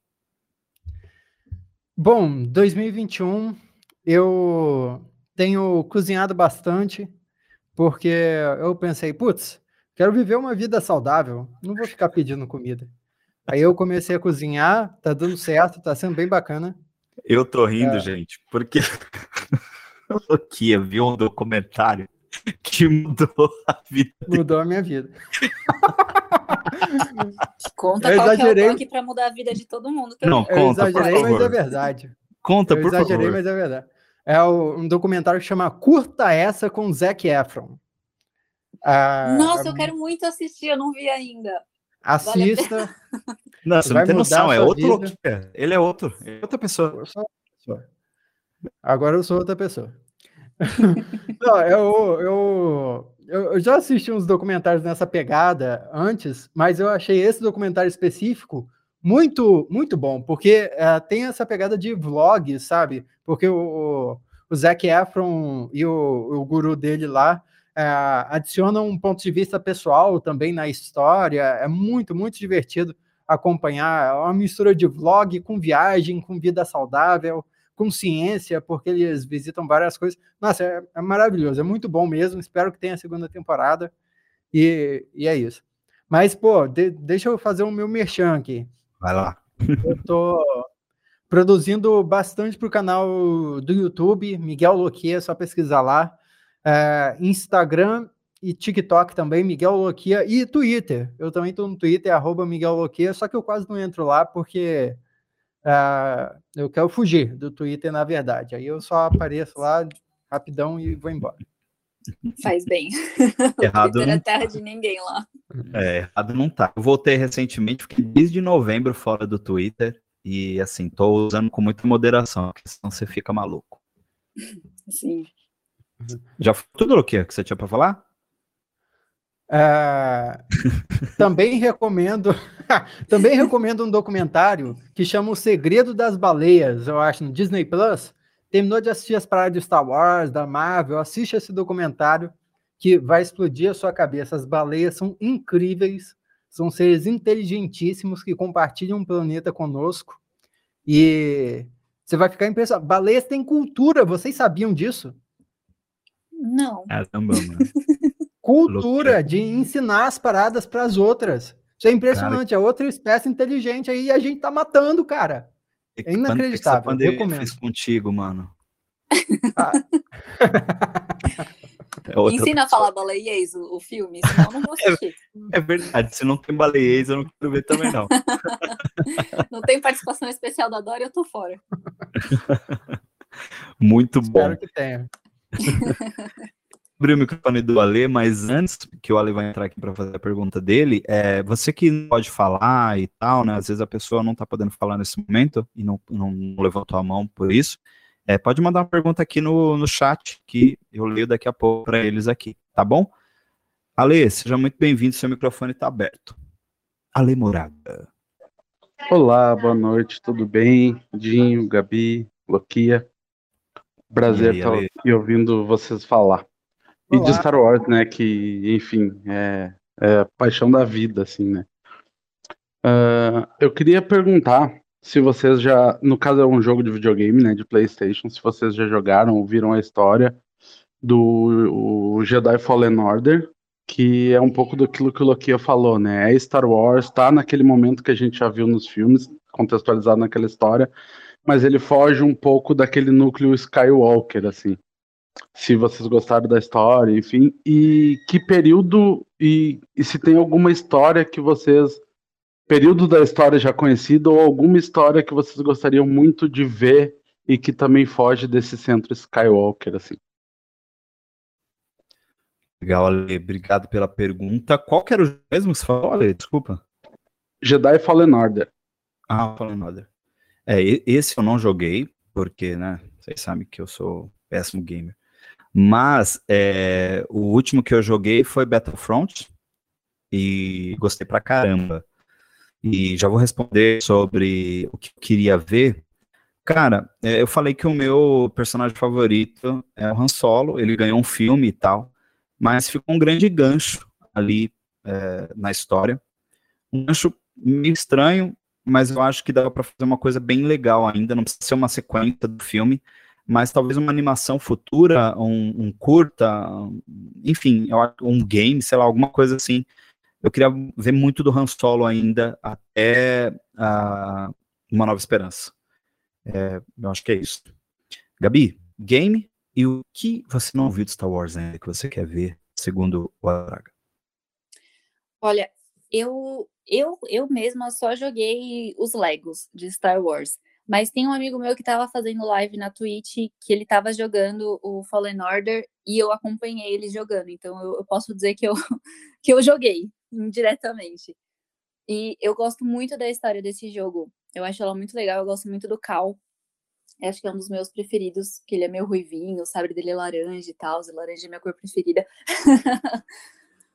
e, e eu achei muito legal ver também um outro lado, né, da, da Ordem 66 e um outro lado do que acontece depois, né, eles fugindo e tentando viver ao Império. Eu acho bem legal essa história. Eu tenho vontade de jogar, mas eu não, não tenho consoles para isso, então eu fico só, só observando. A gente tá pobre, né? Por isso que a gente não joga videogame. É isso. Vocês que são Exatamente. gamers, vocês, vocês, são ricos e têm dinheiro. A gente não. É isso. Loquia, você é rico? Tô aí trabalhando para ser milionário, explorar muita gente. As, sobre Jedi Fallen Order, eu joguei, olha aí. É, geralmente eu assisto as gameplays no YouTube, porque eu também não tenho um console. Só que aí, quando eu comecei a ver a gameplay de Jedi Fallen Order, eu descobri que tinha na Steam. E eu posso jogar no PC, né? Eu uso o PC para editar.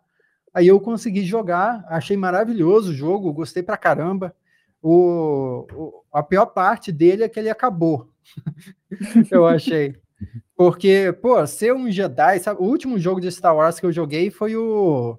Ih, caraca, como é que é? Do Force Unleashed. Force Unleashed 1 e 2, que também é maravilhoso. Nossa, você se sentiu um Jedi mesmo, controlando as paradas, escolhendo o seu sabre de luz. Que maravilhoso aquilo. É, sem estar na Disney, né? Na Disney deve ser melhor. Mas é, eu achei muito bacana, assim, e, e é isso que o Ale comentou, né? Explora um novo lado, mostra planetas, né, que tem conexão com a força. Isso é muito maneiro. Isso é uma coisa que a Star Wars Rebels e Clone Wars conseguiu explorar, que os filmes não conseguiram até hoje. Uhum. É, é, mas aí, movendo adiante, os, ele perguntou também dos períodos que eu queria ver, né? Uhum. E, assim, eu penso em duas tem duas respostas para isso. Eu, como fã, eu adoraria ver o passado sendo explorado, tipo Velha República, porque eu gosto de sabre de luz, sabe? Eu entendo o valor de um caçador de recompensa, pô, o universo é rico, bacana, mas, pô, balança uma espada também, sabe? Eu acho, pô, muito da hora um sabre de luz, uma galera usando força. Então, eu ia adorar ver uma coisa da velha república com um monte de Sith contra um monte de Jedi, e, nossa, pancadaria e aquele clima de guerra, uma parada meio guerra samurai, sabe? Nossa, maravilhoso. Ah, eu fico empolgado aqui. É, mas pensando em, em termos de mercado, eu acho que o que deveria ser explorado é o futuro. Até para fazer mais sentido na, na cabeça da gente, sabe? É, por exemplo, a, a gente não. Tá, usar exemplo dos filmes da Marvel, tá? Mas me perdoem aqui, só, só como exemplo, né? Porque. Uh... Você não esconde que você é Marvete, né, velho? Não, não, não. Tô brincando. Não, não defendo partidos aqui. Deixa ele sem graça. É porque a, a lógica é soltar um filme atrás do outro, e aí você. Com, como é que você pensa? Qual filme que saiu primeiro?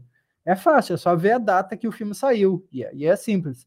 Tem filmes que se passam antes, no passado? Tem mas fica até claro que é uma espécie de flashback, até porque numa cena pós-crédito e tal, tem, um, tem uma cena no presente, então é até mais fácil para o público entender qual que vem primeiro, é só ver qual que saiu primeiro.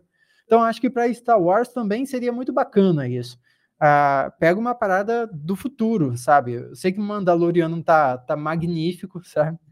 Ah, e eles já anunciaram várias outras séries, ah, mas assim, se pudesse começar do zero, qualquer coisa, se eu pudesse escolher qualquer período, seria um período depois de Ascensão Skywalker, de preferência 100 anos assim depois, para Rey não estar tá viva, e aí menciona esses personagens antigos como, como lendas, como mitos. A gente conhece o legado daqueles personagens, o quão emocionante, olha só, outra comparação, o quão emocionante foi a gente ver, uh, por exemplo, o filme de Senhor dos Anéis e e ver as estátuas dos antigos reis dos homens lá, e putz, são os caras que morreram lá atrás, e, esse por, por acaso quem leu o Silmarillion vai reconhecer algum daqueles personagens, e putz, é aquele cara, olha, ele foi tão importante que fizeram uma estátua para ele. É um, é um outro nível de importância que daria os personagens e Star Wars eu acho que poderia aproveitar, porque tem uma diferença muito grande entre super-heróis no geral, né? já que a gente tá falando, já que eu mencionei Marvel, né? Mas geral, super-heróis e Star Wars, que eu acho que é muito importante a diferença. Que super-heróis é, são histórias focadas em personagens. Então, a gente vai acompanhar aquele personagem ali, e é isso. Star Wars é um, uma história de fantasia. E os universos de fantasia, eles são muito mais sobre o mundo do que um personagem ou outro. Claro que tem protagonistas, né? Mas o protagonista é uma peça dentro daquele tabuleiro. E eu acho que seria sensacional para Star Wars começar a, a, a, lidar consigo mesmo como uma obra de fantasia, assim, que valoriza mais o universo, a história sendo contada em si do que personagens específicos, sabe? Larga o osso do, do, de Luke Skywalker, de, de Darth Vader, por mais que eu adore ele, sabe? Nada contra. Mas só Sim, pra... faz sentido. Vamos é, é, aquela visão que eu falei antes, né? Do Ryan Johnson, né? Foi isso que o Ryan Johnson tentou também colocar no episódio 8. Gabi, você falou do seu do que você quer ver ou não? Você não falou, né? Você falou só do jogo. É, falei só do jogo. Pode falar então. Qual que é, o que você quer ver de Star Wars aí que não foi mostrado ainda? Meu, o que eu sempre quis ver, assim, desde que eu comecei a me aprofundar mais em Star Wars, realmente foi bem o passado. E isso que o Miguel falou, de ver, tipo, meio que o começo ali da treta Jedi e Sith, sabe? Você vê vários de vários lutando. Às vezes até pegar ali o filho e a filha, quem assistiu Clone Wars sabe quem são esses personagens, né? Tipo, um representa o Dark Side, uma representa o Light Side, e tentar mostrar como eles começaram a passar isso para as pessoas, talvez, como eles influenciam as pessoas. Eu acho que ia ser muito legal explorar esse passado para mostrar realmente por que, que existe essa treta entre o Jedi e o Sith, como isso começou, por que as pessoas começaram a escolher o Dark Side ou o Light Side, escolher ser um Sith ou ser um Jedi. Né? Quem, quem definiu que isso iria acontecer? Eu sempre tive muita curiosidade de entender como isso aconteceu. O Miguel até falou de Silmarillion, eu sou apaixonada pelo Tolkien, então seria, tipo, maravilhoso ter uma história estilo Silmarillion para contar Star Wars, assim, do comecinho, sabe? Tipo, como tudo foi criado, como o filho e a filha apareceram, e daí começaram a vir as pessoas sensíveis à força, e como elas se separaram, e como o mundo, né, a galáxia virou a galáxia que a gente conhece nos cinemas hoje em dia. Sempre tive muita curiosidade de ver isso. Pô, bacana. Também concordo muito com vocês. Agora vamos responder algumas perguntas do chat, porque a Vitória, ela mandou uma pergunta assim.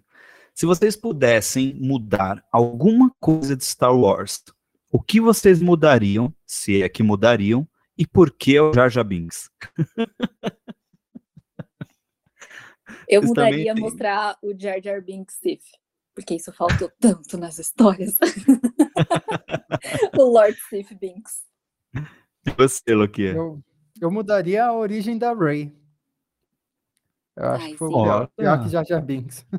Boa, boa. Mas você fala da origem com relação ao nono filme, né? Dela ser neta de quem ela é e tal?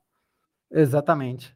É, podia ser ninguém mesmo. E é isso, o que o Sim. Ryan Johnson quis apresentar. Pô, tava uhum. tudo tão. Tava tão... tudo certo, eu também concordo. Apesar de ter. É muito que, que É, eu também. Eu, eu, eu tenho muitas ressalvas com o episódio 8, já critiquei ele de formas muito pesadas, inclusive eu ainda critico, mas isso é uma coisa que eu gostei que o Ryan Johnson fez, é, uhum. ter transformado a Ray em ninguém, tava tudo certo, porque joga um balde de água fria em cima da gente e tá tudo bem, né? Tipo, ela não é Skywalker, ela não é Solo, ela não é Kenobi, Kenobi ela não é nada.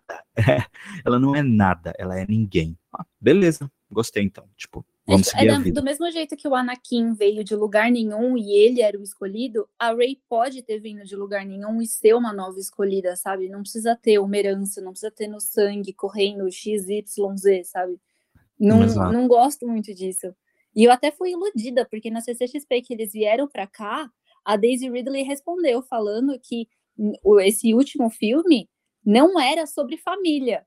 Aí a gente foi ver o último filme, era só sobre família. Eu falei, meu Deus, a Daisy me enganou. Ela olhou no fundo dos meus olhos e me enganou.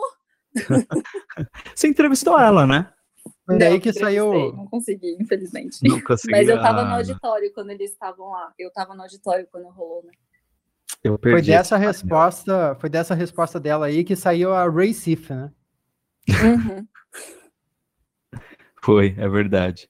É verdade. Ah, então, assim, todos concordamos, então, que a única coisa que mudaríamos em Star Wars seria o lance da Rey, né? Seria a origem dela. Mas tem mais uma pergunta aqui, essa pergunta é bem interessante. A Trícia, ela perguntou, da saga Star Wars, qual era o crush de vocês? Aí, mano, eu vou começar, que eu não tenho um, tenho três. falar. A lista é longa. eu, eu, quando eu era criança, sempre, sempre curti muito a Leia, até porque é, a gente estava na construção, né, de, do, do, do de, não só do, do universo Star Wars, assim, como live action, mas as animações também. Então eu tenho três, já vou de bate pronto aqui, né? Tirando a Leia, tenho mais três, que é a Padmé, que é o amor da minha vida. Eu amo a Natalie Portman. Qualquer coisa que ela faça, mas eu gosto muito da personagem Padmé em si. Então é uma crush. A Erso, de Rogue One. Também acho uma personagem incrível. Gosto muito dela. E eu amo, amo, amo a Sabine de Rebels. Assim, sou apaixonado, apaixonadaço pela Sabine. Então acho que meus crushes de Star Wars são, são elas. Vocês. Vai lá, Gabi. Gabi já vai falar um nome que eu não vou gostar, mas pode falar. Vamos pegar, não. Tá, então, ó, como o Dinho falou três, eu vou tentar escolher só três também, porque, sério, a lista é muito longa, gente. Mas, como eu disse, eu sou uma prequel girl, né? Eu cresci assistindo as prequels, então o meu primeiro crush acho que da vida, talvez, tenha sido o Anakin, o Anakin do Hayden Christensen. Inclusive, quando anunciaram que ele ia voltar para Kenobi, eu estava em live com um amigo meu, que a gente estava comentando, né, o dia do investidor da Disney, eu comecei a chorar. Que nem uma coitadinha. Anunciaram o retorno dele, eu comecei a chorar. Ali na live. Quem quiser tá no, no canal Diário Rebelde, a live desse dia. então, Anakin é um dos meus crushes master, assim. Aí, a Padmé também, maravilhosa. Eu sempre amei ela, eu me identificava muito com a personagem. Queria ser como ela quando eu era pequena. Aí eu me apaixonei por ela, então assim, tudo. E, bom, já que o Dinho não quer que eu fale essa última pessoa, eu vou falar que o meu último crush é o Ben Solo. Mudei. Tá bom? Só pra não falar que a Nossa, eu falei bem só. Você saiu muito bem dessa. Tudo bem, vai. Tudo bem. Te perdoo por isso. É que é Dan Driver, sabe? Assim, é, eu, eu amo Dan Driver. Eu gosto muito dele. Ele é um cara muito incrível, assim. Mas Sim, ele é. Ben Solo não dá, não. Ben Solo é, Ben Solo é da hora. É, eu queria dar a minha resposta na forma de um texto. Eu posso ler um texto? Pode, cara. Que fala de um personagem? Pode. Atenção. E agora que estou com você de novo, estou em agonia. Quanto mais perto eu chego de você, pior fica. O pensamento de não estar com você, eu não consigo respirar. Estou assombrado pelo beijo que você nunca deveria ter me dado. O meu coração está batendo, esperando que aquele beijo não se transforme em uma cicatriz. Você está na minha própria alma, me atormentando. O que eu posso fazer? Eu farei qualquer coisa que você pedir. E, e é isso, essa é a declaração do Anakin e minha para Padma. Padma é incrível, né? Os três casal. falaram da Padma. O casal. E essa, e essa, declara, essa declaração aqui, nossa, que profundo. As pessoas é não entenderam. O, o, o George Lucas sabe, o George Lucas na mente de um adolescente quando descreveu isso aqui, entendeu? Muito profundo. Você esqueceu de falar, poesia. eu odeio areia. É, eu odeio areia. é a é melhor é cantada que existe no mundo. Se um dia alguém chega pra mim e fala, I hate sand, eu vou falar, casa comigo. Por favor, não diga mais nada. Olha aí, a Gabi jogou. Gabi jogou pro mundo. Tá, tá solteira, Gabi? Tô solteira, gente. Aí, Gabi, aí, pronto. Agora você vai receber de DM. Não tá, não tá escrito. Você pode até selecionar agora, Gabi. Eita. E se um dia vir com essa declaração aí na, na, na voz de Miguel Loki aqui interpretando Hayden Christensen, vai ser incrível. Mas você só tem só Padmé, só Loki. Eu e Gabi falamos três. Cara, é porque o resto eu Eu acho que eu não desenvolvi resto... um crush assim. Nossa, olha isso. tipo, você tá muito Nossa, apaixonado pela Padmé. Ele não vê mais ninguém na frente dele, só a Padmé. Tá, tá bom, Nunca é o amor. superei a Padmé. Eu posso falar mais dois, então, já que ele quer falar mais só um. Pode, completa aí a lista bloqueada.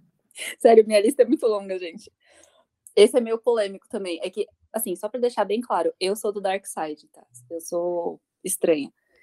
E, e o mal, o Darth Mal, o mal, é, é algo que eu não sei explicar. Mas é um o, crush. o quê? Sim. Mesmo sem Sim. perninha? Mesmo Não, sem perninha? Perninha de, de Não, cara... mas, Não, a perninha de caranguejo a gente finge que nunca existiu, porque aquilo foi um delírio Não, é. coletivo. mas é, é verdade. E ele volta em Rebels, né?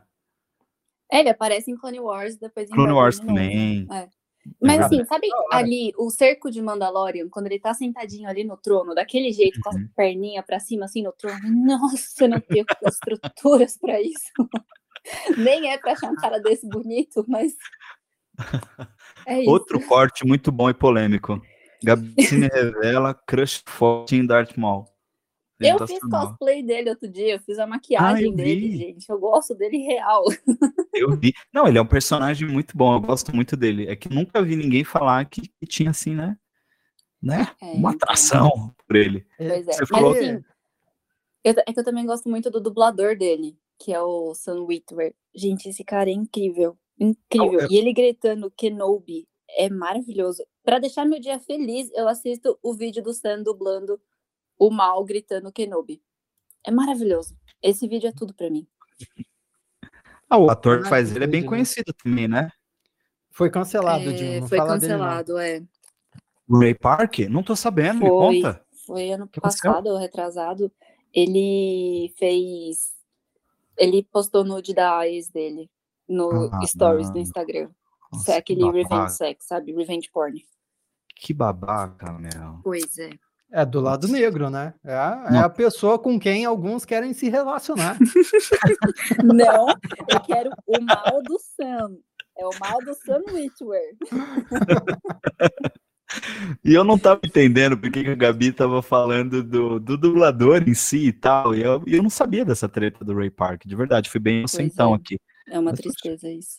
Nossa, e, e espero que, que a ex dele esteja, esteja muito bem, né? Porque não, Uhum. não, é- não é fácil. Tomara que ela tenha conseguido sair dessa, desse momento é, aí complicado. Mas enfim, gente, é muito legal, muito bacana mesmo ter vocês aqui no Entrevistadinho, ainda mais falando de Star Wars. Essa dupla rendeu. Eu quero muito que vocês voltem. Vamos fazer outros especiais, vocês voltem. E já quero deixar o convite individual aí para cada um para vocês voltarem para um entrevistadinho solo. E, gente, queria só agradecer a presença de vocês, todo mundo que está aqui na sala, todo mundo que está ouvindo aí no seu agregador de podcast favorito. Muito obrigado mesmo. E Gabi, Luquia, mais uma vez, eu, meu, meu grande obrigado para vocês. E deixem aí mais uma vez as redes de vocês, onde o pessoal pode encontrá-los. Vai lá, Gabi.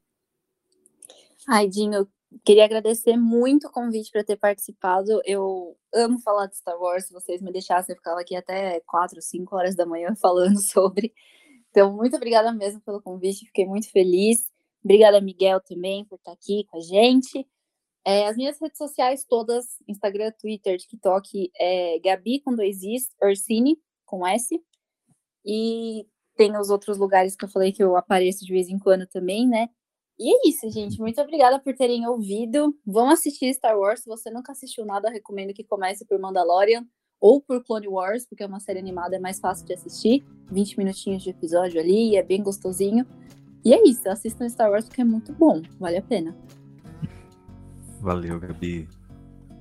Bom, Valeu, Dinho, pelo convite. Obrigado a todo mundo que ouviu. Obrigado, Gabi, pela conversa. Foi muito da hora.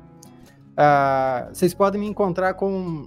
Só pesquisar Miguel Loquia e aí YouTube, é, Instagram, TikTok e Twitter também. Estou por lá. Ah, E eu queria eh, terminar aqui deixando um aviso para o Dinho para ele se programar aí que da próxima vez que ele me convidar para qualquer coisa eu vou recusar, tá? Porque no início do, do podcast ele disse que eu aceito tudo, então tô, tô muito fácil. Vai se fazer de difícil, né? Não, não, não, não, não, não pode ser assim. Eu sou uma pessoa inacessível, é, ocupado. Então eu vou negar da próxima vez e. E é isso, só tá o aviso. e você que chegou agora e no final da, da, da, gravação aqui no ao vivo, ah, o episódio já deve estar disponível, né? Nesse momento que você é, tá ouvindo aí também, né? Você que tá ouvindo no futuro, já está disponível no Spotify e todos os agregadores de podcast. Então, enfim, ouçam aí. Esse papo foi bem incrível e essa dupla maravilhosa vai retornar aqui em breve. Muito obrigado por me ouvir, por nos ouvir até aqui. Até a próxima. Tchau, tchau.